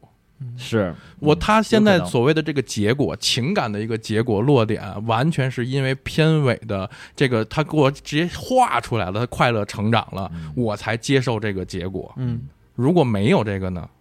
就我是其实如果很只站在我自己的角度去想，我觉得这不是一个特快乐、特开心的事情。还是那句话，情感一定要是我认为还是要讲逻辑的，嗯，是要么不太太难跟共情了。这个片子就是回到最更根本的一个问题，我们去讨论，就是大家可以讨论一下这个片子，我嗯，它是应该是给成人看的，还是应该给小朋友看的？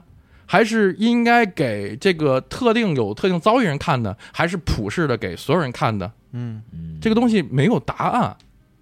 这需要答案吗？这个，不需要吗？嗯，我觉得我觉得不需要。我我我觉得就是看了好多讨论，我就突然理解了一个事儿，就是人与人之间的悲喜是不能相通的。对对对对，你们俩刚刚那个对话正好呼呼应了我看这部片子的一个感受。啊，就我在看到一半儿的时候，我不知道为什么我在南河身上看到了周星驰，周星驰啊嗯是还是有点这好像已经明确的创创作团队说是致敬了吧？哦，是吗？哦，他们有一个绘本嘛，他嗯卖了一个绘本，你翻那个绘本的时候会发现那个南河的那个形象有一个对标的一个形象，嗯但是那个形象也是画的，但是、嗯但是很像周其星实驰。它造型特像嗯长江七号时期的那个星爷的那个造型，嗯然后啊，有是点儿有点儿有红一毛衣、长发，嗯对那种感觉。嗯，嗯，是这样的，因为我可能小的时候确实特小的时候看的那种老电影特别不多，嗯然后看的就是周星驰就比较多，嗯嗯所以这个片子里，呃，我也明确的就是有痛哭的这个片段，但是是我痛哭那个片段可能跟大多数人一样，嗯没有是这个影片本身，而是我想到了我自己小时候的一些回忆，嗯闪回突出现的时候，然后就开始莫名其妙的流眼泪，然后就是在想自己的那些经历，嗯然后以及就包括周星驰的这个嗯事儿，然后就是在想嗯一些自己脑海里的一些回忆，然后就会很感动。嗯就倒不是因为说这个人物本身，这俩嗯角色本身，嗯大概是这么一个感觉。看完这部片儿，我上网找了好多相关视频去看，我看到就是都是就是对这个影片正面的声音啊，包括有人是儿童学专家，嗯然后去分析，包括有人从荣格心理学去分析这部片，包括开姐，然后咱们上的那个视频，然后也是正向的嘛。对，然后其实我我到目前为止，我能比较理解的一类观众是，这部影片对于他来说是一个，呃，像像我这样是个引子。嗯，他看完之后，其实不一定实际收获什么，但是他带动了自己的内心的一个波动，对然后想起了自己的一个往事，然后对自己的一个一个情感得到了一个抒发或者整理之类的。其实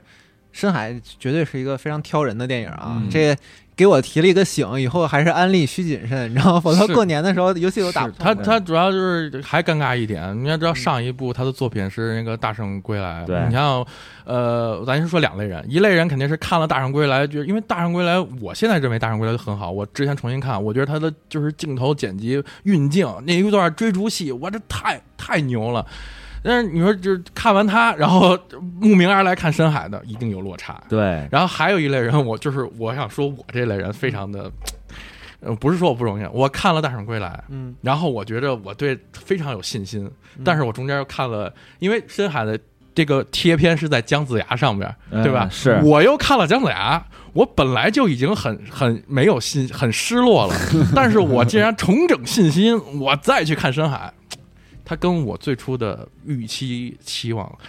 差的确实太距离太远了。啊，原来我相信这这这部分观众应该是很多的，对，每个人都有他的道理啊。是相信这个很多听众也能听出来，我们这录这期节目其实就是有意去找了这个对于春节档电影体验不太一致的同事们。嗯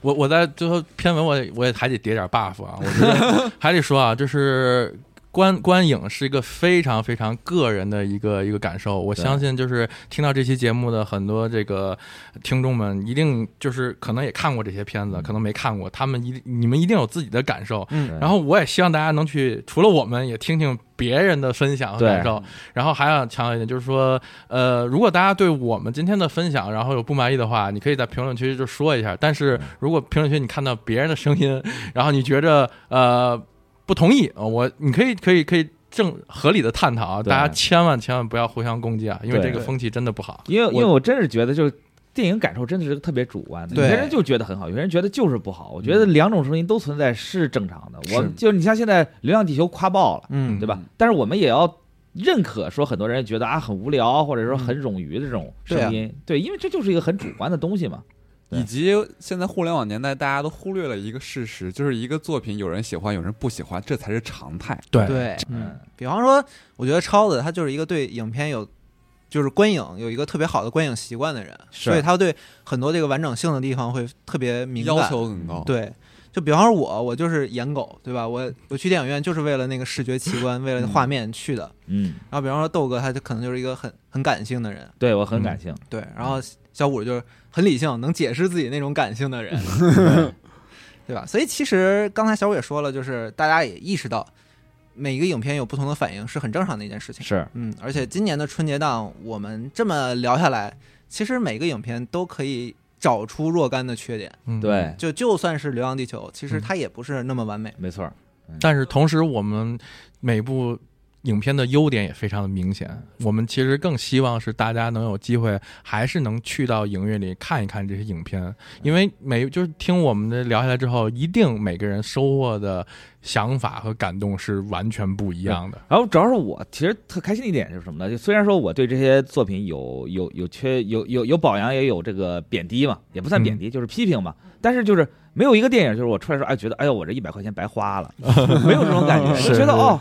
挺好，对，最起码都是能让我看下来，并且让我有些收获或者有些反思的东西，这就不错了。今年的院线最好的就是它的这个多样性，满足了各种各样观众的需求，对就是所以才会有像我这样的人，然后愿意为我的这个喜欢的电影多说两句，然后超子愿意为他喜欢的这个电影多说两句。是，这个也是我对今年春节档最满意的地方，也是给二零二三年整个电影市场，我觉得开了一个很好的头。对对而之后我看现在，你看现在漫威也回来嗯了，对吧？然后下半年有很多，就是不是下半年吧，就今年已经有很多电影都已经在准备了。嗯，其实大家也可以期待期待之后的这些新的电影，毕竟终于可以走进电影院了。，对，嗯对，看电影真的是一件很快乐、很幸福的事情。是对，而且这几部片子看完了以后，我当时的第一感想就是，真的真的很为我们的这个文艺工作创作者们感到骄傲，是，嗯就是我们现在真的跟以前不一样了。嗯，没错。质量很高又丰富多彩。好，嗯那么这期聊电影的节目我们就聊到这里，好，大家下期再见。拜拜。拜拜。拜拜。